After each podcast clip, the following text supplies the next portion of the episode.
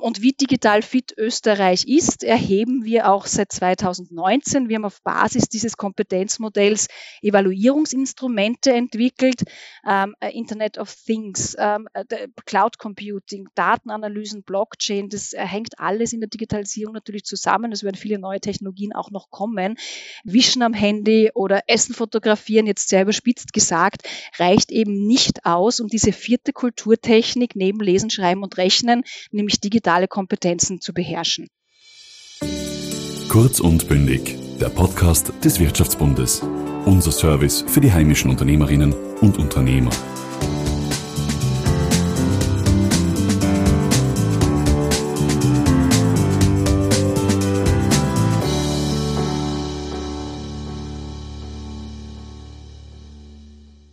Die Corona-Pandemie hat uns alle unweigerlich mit der digitalen Welt konfrontiert. Wir mussten binnen kürzester Zeit lernen, uns mit den Themen auseinanderzusetzen. Gleichzeitig vermehrten sich auch der Betrug im Internet und Hackerangriffe auf Unternehmen. Viele Bürger sind auch noch unsicher im Umgang mit neuen Technologien wie künstliche Intelligenz oder Blockchain. Wie wir alle und Unternehmen sich für die Herausforderungen der Digitalisierung rüsten können, damit beschäftigt sich der Verein Fit for Internet. Ihre Generalsekretärin Ulrike Domani-Funtan wird uns heute Einblicke in diese Aspekte geben. Mein Name ist Valentin Petritsch und herzlich willkommen zu einer neuen Folge von Kurz und Bündig. Liebe Frau Domani, Sie beraten und unterstützen Unternehmen und ihre Mitarbeiter mit Ihrer Initiative Fit for Internet. Was braucht es Ihrer Meinung nach, um online fit zu sein? Vielen Dank für dieses Gespräch. Ähm, am sinnvollsten ist, wir werfen einen Blick auf die Lage, ob und wie digital fit äh, Österreich ist. Ähm, und da gibt es einfach ein paar signifikante Zahlen. Ähm, 90 Prozent aller Jobs erfordern heute schon digitale Basiskompetenzen. Also das ist digitale Fitness, ähm, die eigentlich jeder Österreicher im Erwerbsleben braucht. 67 ähm, Prozent der Österreicherinnen verfügen darüber. Was heißt das aber im Umkehrschluss, dass circa ein Drittel das nicht tut? Ähm, genauso ist es, dass ungefähr 40 Prozent von Arbeitnehmerinnen, die täglich mit Bürosoftware zu tun haben, ähm, die verfügen nicht über die ausreichenden digitalen Kompetenzen, um dies wirksam zu tun. Und dann haben wir noch eine Zahl, die, glaube ich, sehr signifikant ist. Ähm, es gibt eine direkte Korrelation zwischen Arbeitslosigkeit und mangelnden digitalen Kompetenzen. Und das ist einmal jetzt die Frage, was bedeutet das für den Arbeitsmarkt? Mit diesen Fragen beschäftigen wir uns. Dann haben wir ähm, die ältere Generation, also die Generation 60 plus, und da bewegen sich circa 40 Prozent nicht in der digitalen Welt. Zumindest war das vor Corona so, da mag sich jetzt ein bisschen was geändert haben, aber grundsätzlich ist es eine signifikante Zahl. Denn was heißt denn das für die gesellschaftliche Teilhabe? Wenn knapp 40 Prozent von einer Million Menschen sich nicht in der digitalen Welt bewegen können.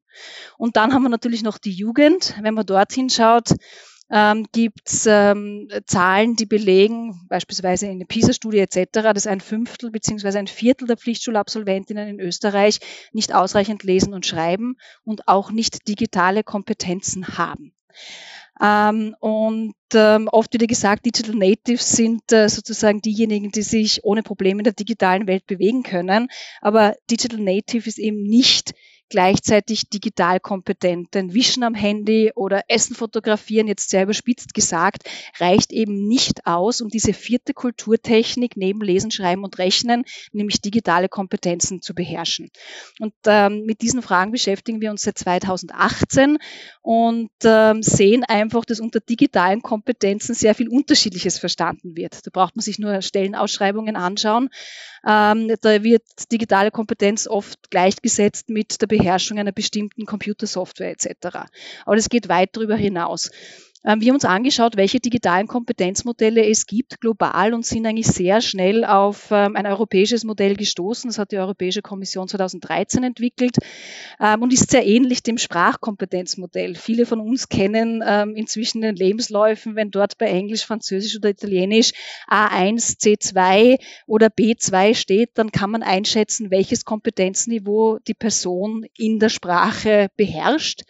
Und etwas Ähnliches brauchen wir auch für digitale Kompetenzen. Ähm, und wie digital fit Österreich ist, erheben wir auch seit 2019. Wir haben auf Basis dieses Kompetenzmodells Evaluierungsinstrumente entwickelt, einerseits sehr niedrigschwellig, um ähm, Selbsteinschätzungsmöglichkeiten zu geben. Also ich gebe ein Beispiel. Ich habe eine Alltagssituation, wo Digitalisierung eine Rolle spielt. Zum Beispiel, ich kaufe ein neues Handy oder ich will online einen Flug buchen. Dann wie schätze ich mich in dieser Situation ein? Kann ich mit den Fragestellungen, die dort präsentiert werden, dann umgehen? Und das Zweite ist dann etwas höherschwelliger Wissensüberprüfungen, also sogenannte Quizzes, wo ich Wissensfragen beantworte, die eben zeigen, wie digital kompetent ich in gewissen Bereichen bin. Und wir haben jetzt rund 42.000 Österreicherinnen und Österreicher, die an diesen Evaluierungen teilgenommen haben. Und da sehen wir einfach in gewissen Bereichen Schwäche, wie beispielsweise im Kompetenzbereich Sicherheit, wo sich ähm, nahezu jeder zweite Österreicher, egal ob 15 Jahre oder 99, sofern er noch teilnimmt, ähm, sagt, nämlich in der Selbsteinschätzung, ich habe Aufholbedarf, ich habe nicht einmal grundlegende Kenntnisse. Sie haben ja bereits die Kinder angesprochen und die digitale Kompetenz von Kindern und Jugendlichen, wo Sie auch äh, Projekte unterstützen. Jetzt denken natürlich viele, äh, dass gerade die Kinder digital am kompetentesten sind gegenüber den Erwachsenen. Aber wo ist hier Ihrer Meinung nach der große Mangel, beziehungsweise worauf fokussieren Sie sich bei den Jugendlichen? Das ist eine sehr gute Frage. Natürlich sind insbesondere Kinder heute schon von Technik äh, nahezu überall ähm, umgeben. In der Schule inzwischen auch durch Distance Learning, natürlich im Privatleben äh, mit diversen Geräten, Smartphone etc. Ähm, wir sehen so, digitale Kompetenzen sind ähm, eine der acht Schlüsselkompetenzen für lebenslanges Lernen und damit eine Kulturtechnik, die wir, die uns ein Leben lang begleitet und die man früh aufbauen muss ähm, und zwar in einem zielgerichteten Weg. Sie durchdringt alle Lebens- und Arbeitsbereiche und schon im eigenen Interesse muss ich immer altersgerecht damit anfangen, mich mit neuen Technologien zu beschäftigen, etc. Wir sind der Meinung, dass ähm, Kinder schon relativ früh einfache Programmierungen äh, gestalten können sollten. Ähm, in der Schule dann lernen, mit Microcontrollern beispielsweise umzugehen. Sie sollten im Laufe des Schulwesens dann Grundkenntnisse von Statistik, von Problemlösung, von Algorithmik etc. vermittelt bekommen, um dann irgendwann in der Oberstufe, sofern sie im Schulwesen ähm, im höherbildenden bleiben, Wirkmechanismen von Plattform- und Datenökonomie. Warum? weil die Digitalisierung nicht mehr weggeht. Und vielleicht polarisiere ich jetzt ein wenig, aber es ist notwendig, denn diese Trendwörter Plattformökonomie, Datenökonomie, Algorithmen ähm, sind Themen, die bleiben und wir müssen schauen, dass wir unseren Kindern die Möglichkeit bieten, dass sie in Lovely Jobs kommen versus Lousy Jobs. Was heißt das? Lousy Jobs sind jene, die niedrig bezahlt sind, die digital überwacht sind, die Routinetätigkeiten sind. Ähm, und Jobs, die Lovely Jobs sozusagen sind, sind die, wo man Digitalisierung im eigenen Umfeld gestalten kann und mitgestalten kann. Ich glaube, das ist wesentlich, dass wir unsere Kinder in die Lage versetzen, dass sie Digitalisierung mitgestalten und nicht getrieben werden. Und das muss mit Maß und Ziel passieren. Also ich verstehe durchaus Kritiken von Eltern, die sagen, meine Kinder sollten nicht in jedem Bereich ähm, sozusagen von digitalen Technologien oder mit, mit Dingen beschäftigt werden. Die brauchen auch mal eine Auszeit. Ja, das stimmt, aber wir müssen alles dran setzen, dass wir keine digitale Kluft oder Spaltung erzeugen und das geht nur mit kontinuierlicher Bildung von klein auf. Jetzt beschränkt sich das Internet ja nicht, nicht nur auf das World Wide Web, sprich den Internetbrowser, sondern unser ganzes Leben wird ja durch Smart Devices äh, gestaltet. Wo stecken da für Sie die größten Herausforderungen und auch Entwicklungen in naher Zukunft? Ich glaube, grundsätzlich sollten wir alle über die Wirkweisen der Smart Devices Bescheid wissen. Das ist essentiell. Also und auch hier geht es wieder darum, ein grundlegendes digitales Allgemeinwissen zu haben. Zum Beispiel, was ist unter künstlicher Intelligenz zu verstehen? Wo hat künstliche Intelligenz bereits heute in meinem Alltag Einzug gefunden? Ich sage jetzt Stichwort Amazon oder virtuelle Assistenten. Und über welche Wirkweisen muss ich denn Bescheid wissen? Zum Beispiel, wenn es um künstliche Intelligenz geht, ähm, Social Media, den Filterblaseneffekt. Und ähm, auch da, glaube ich, muss man den Menschen Möglichkeiten Möglichkeiten geben, das sukzessiv und kontinuierlich aufzubauen. Ähm, wir haben da Evaluierungsinstrumente beispielsweise auch entwickelt, wo man sich mal zum Thema künstliche Intelligenz selbst ähm, einschätzen kann oder auch Wissen ähm, sozusagen überprüfen kann. Wir haben aber auch ein Lernmodul entwickelt, nennt sich die Power von KI, wo man in mehreren Kapiteln als Jugendlicher oder als Erwachsener, sind zwei unterschiedliche Stränge, sich zu alltagsrelevanten Themen zu KI ähm, informieren kann. und einfach dieses Lernmodul durchspielt. Ähm, und da gibt es dann auch ein sogenanntes Lab, wo man ähm, praktische Beispiele ähm, kennenlernt, äh, wie KI heute schon eingesetzt wird und ein Abschlussquiz etc. Und es geht in diesen ganzen Smart Devices-Themen natürlich auch weiter. Ähm, äh, Internet of Things, ähm, äh, Cloud Computing, Datenanalysen, Blockchain, das äh, hängt alles in der Digitalisierung natürlich zusammen. Es werden viele neue Technologien auch noch kommen.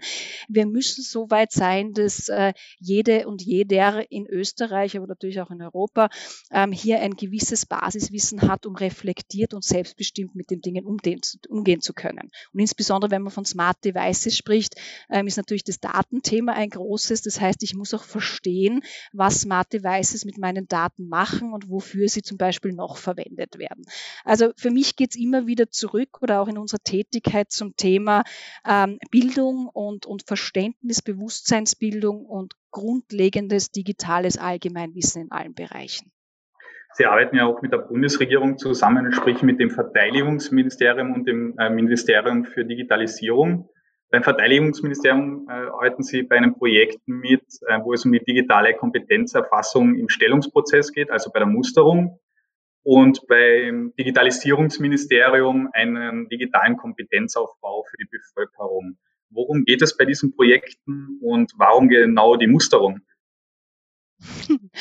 Ähm, ja, das, das kam aus, aus ähm, einfach mehreren Workshops und Runden, die wir mit unterschiedlichen Ministerien gemacht haben. Im Stellungsprozess ist es ja so, dass sehr viele junge Menschen zusammenkommen und auch oft mit, mit sehr unterschiedlichem Bildungshintergrund und auf unterschiedlichen Ausbildungswesen, wenn, wegen, wenn sie in den Stellungsprozess kommen. Und das Bundesheer bietet ja auch eine Chance, die Zeit, die man dann im beispielsweise äh, Präsenzdienst ver, ver, verbringt, gut zu nutzen. Ähm, und so es Interesse und Talent auf Seite der Rekruten gibt, dann können natürlich auch Zusatzausbildungen zum Beispiel im Bereich IKT gemacht werden. Und die Zeit in diesem Stellungsprozess, der dauert ja ein paar Stunden bis Tage, wird daher ähm, jetzt beim Bundesheer auch genutzt, dass die jungen Menschen sich zum Thema digitale Alltagskompetenz mal selbst evaluieren können, ihr eigenes individuelles digitales Kompetenzprofil erhalten, damit wissen, wo sie stehen, was ihre digitalen Kompetenzen betrifft und auf Basis dessen weitere Gespräche zum Beispiel über Ausbildungsmöglichkeiten führen können. Und das hilft ja natürlich beiden Seiten für die Planung weiterer Schritte. Also das ist ein Beispiel ähm, im Bereich des, des äh, Landesverteidigungsministeriums und Sie haben das Digitalisierungsministerium angesprochen, äh, mit denen wir von Anfang an äh, zusammengearbeitet haben. Und hier geht es ganz um unterschiedliche Themenstellungen. Ähm, wir haben beispielsweise die Formate Café Digital oder den Smartphone-Führerschein für digitale Einsteiger, insbesondere in der älteren Generation entwickelt, wo ganz ähm, gezielt und, und jeweils didaktisch auf die Zielgruppe abgestimmt digitale Alltagskompetenzen vermittelt werden am Smartphone. Und das hat uns geholfen, Menschen, die vorher noch gar keine Berührung mit einem Smartphone oder Tablet hatten, ähm, tatsächlich in die digitale Welt zu begleiten und ihnen zu zeigen, dass man beispielsweise das Internet nicht löschen kann, sondern hier sehr wertvolle Dienste auch findet und sich austauschen kann. Und gerade in Corona hatte das natürlich besondere Bedeutung. Ähm, ein anderes Beispiel ist, ähm, wir führen gerade ein Pilotprojekt in einer landwirtschaftlichen Fachschule durch, ähm, wo die Schülerinnen neben ihrer Fachausbildung und der Zusatzausbildung zum Pflegeassistenten beziehungsweise Helfer auch den Smartphone Coach machen, also eine Ausbildung, ähm, wo sie danach im Umgang mit älteren Menschen ähm, beispielsweise digitale Fähigkeiten am Smartphone vermitteln können. Denn sie sind ja durch ihre Zusatzausbildung schon in ähm, Umgebungen, Rehabilitationsheimen, ähm, Pflegeheimen, Seniorenwohnheimen, ähm, kennen sozusagen den Umgang und können da zielgerichtet dann bei Fragestellungen helfen. Ganz, ganz spannend. Ähm, und ein drittes Beispiel ist, wir führen gemeinsam mit Partnern und Unternehmen sogenannte Youth Hackathons oder Lehrlingshackathons durch, wo jungen Menschen, die bisher vielleicht wenig mit dem Thema Programmieren oder Coden zu tun hatten, in einem Tag vermittelt wird, wie sie eine App oder je nach Altersstufe ein Game programmieren können. Und da geht es auch weniger jetzt um die tatsächliche Programmiersprache, sondern viel mehr das Verstehen des Prozesses, der dahinter liegt. Also man muss über Design nachdenken, über was will man erreichen mit dem Spiel oder mit der App, bis hin zu, mit wem arbeite ich zusammen, um das auf den Weg zu bringen, um am Ende des Tages dann ein programmiertes Ergebnis zu haben. äh, die Pandemie hat ja einen wahren Digitalisierungsschub ausgelöst, aber damit haben sich auch vermehrt die Berichte von Internetbetrug, Sicherheitslücken und Hackerangriffen, gerade gegen Unternehmen. Wie können wir uns im privaten Bereich äh, da am effektivsten vor solchen Angriffen schützen? Das ist eine sehr gute Frage. Also ich habe es vorher kurz erwähnt. Ähm, Sicherheit ähm, in der digitalen Welt ist tatsächlich einer der Kompetenzbereiche, der ähm, quer durch alle Altersstufen am schlechtesten bewertet äh, wird in der Selbsteinschätzung, tatsächlich auch im Wissen ähm, etwas hinterherhinkt. Äh, es fängt an beim klassischen Passwortschutz nach wie vor, das muss man sich vorstellen, 2020 ähm, wurde analysiert aus 300 Millionen Passwörtern, dass noch immer die meistgenutzten Passwörter 1 zu 3, 4, 5, 6 oder äh, Passwort oder fünfmal die 1 sind. Und das sind natürlich Dinge, da kann man relativ schnell Abhilfe schaffen, indem man sich einfach bewusst ist, es gibt einfach gewisse Regeln, die bei Passwortschutz zu bedenken sind, nämlich Groß-Kleinschreibung, möglichst nicht Geburtsdatum, Sonderzeichen etc. Also das ist mal das Erste und das gilt sowohl für den privaten als auch für den beruflichen Kontext. Ähm, und es ist Bewusstsein schaffen. Also ich glaube, wir haben alle miteinander auch eine Verpflichtung, uns ähm, weiterzubilden und selbst zu schauen, dass wir fit bleiben, insbesondere was die Digitalisierung angeht angeht.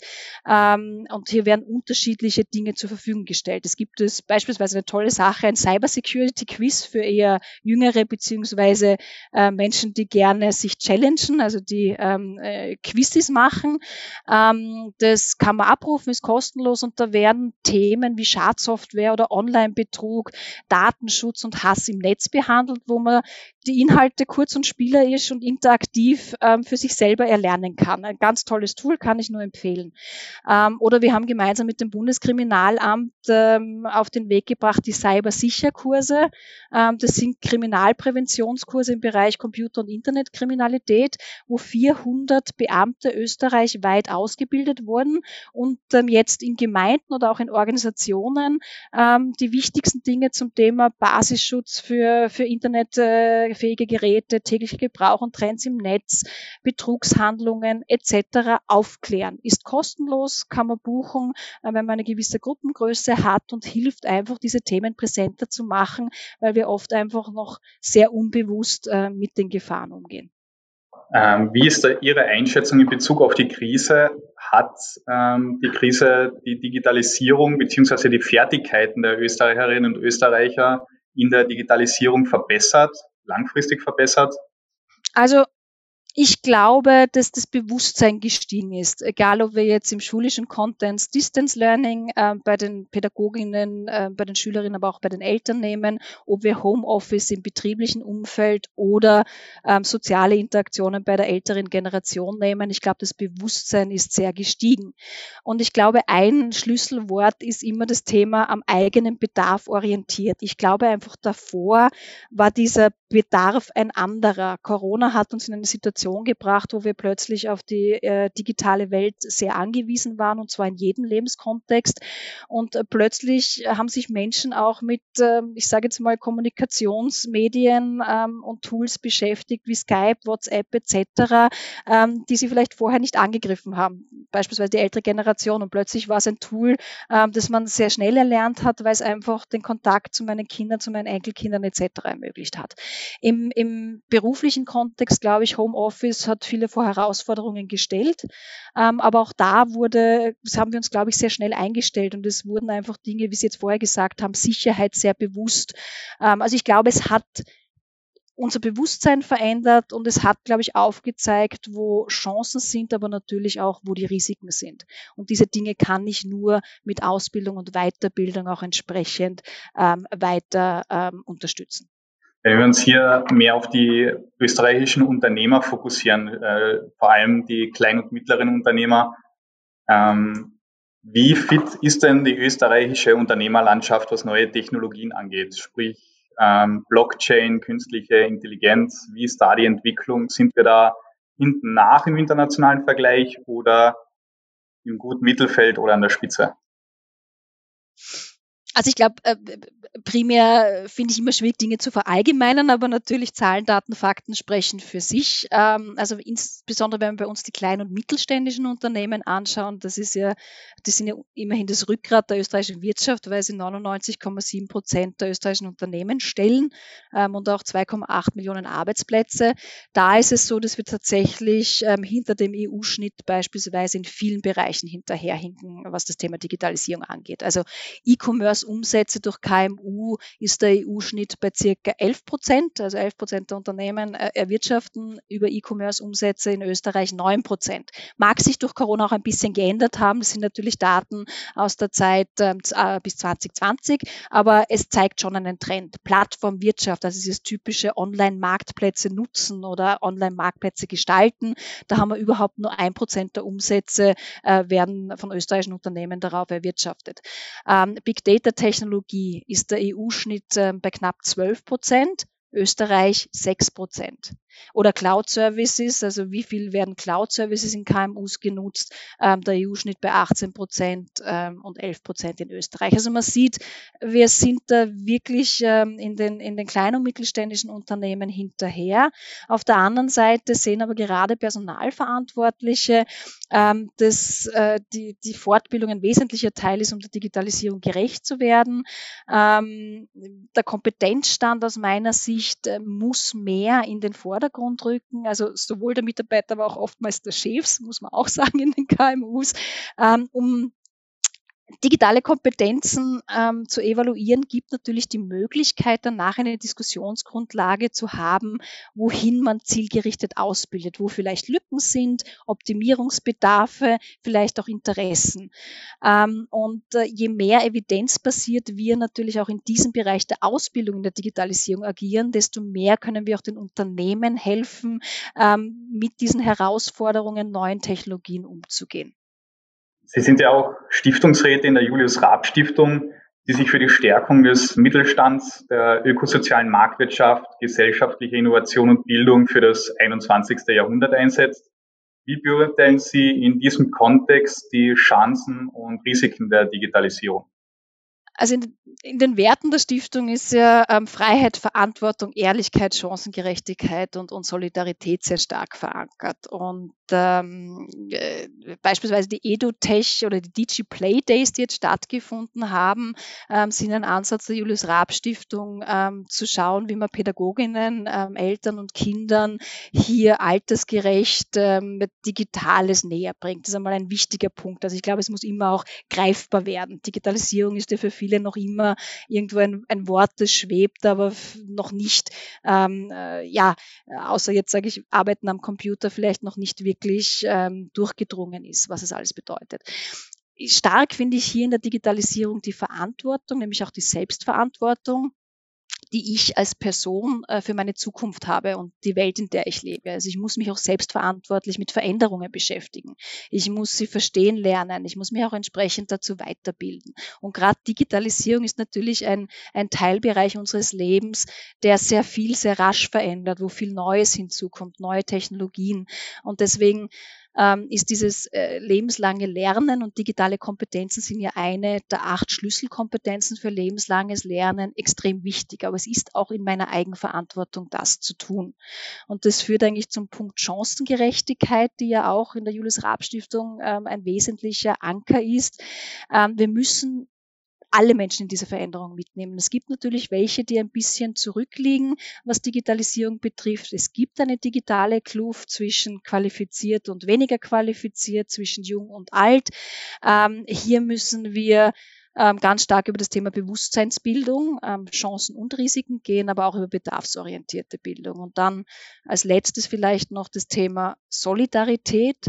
Ähm, ich glaube, wir haben alle die Aufgabe, gemeinsam unseren Lebensraum und Wirtschaftsstandort zu gestalten und tragen auch zu seiner Qualität bei und auch zu seiner Wettbewerbsfähigkeit, ähm, damit eben alle auch von diesen Chancen profitieren können, die die Digitalisierung bietet, müssen wir digital fit werden und dort, wo wir sind, auch bleiben und uns damit beschäftigen. Und ähm, das sind so die Dinge, wo Julius Raab Stiftung, unsere Tätigkeiten, auch das Thema Digitalisierung sehr, sehr stark zusammenkommen. Frau Romani, vielen Dank für das interessante Gespräch. Ich danke Ihnen und alles Gute. Das war eine neue Folge von Kurz und Bündig. Wenn euch dieser Kanal gefällt, abonniert ihn, um jeden Freitag die aktuellste Folge mit spannenden Gästen zu hören. Bis zum nächsten Mal. Kurz und Bündig. Dieser Podcast wurde Ihnen präsentiert vom Wirtschaftsbund.